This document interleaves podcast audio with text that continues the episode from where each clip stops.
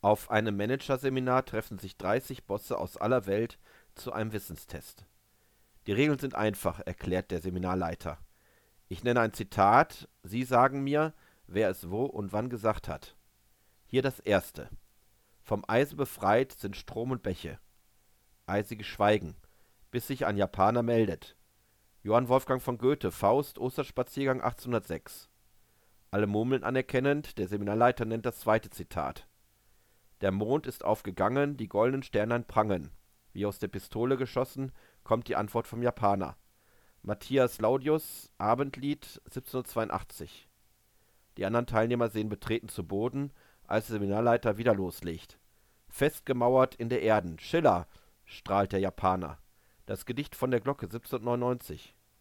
In der ersten Reihe murmelt einer der Manager, Scheiß Japaner. Wieder ertönt die Stimme des Japaners. Max Grundig, Cebit, 1982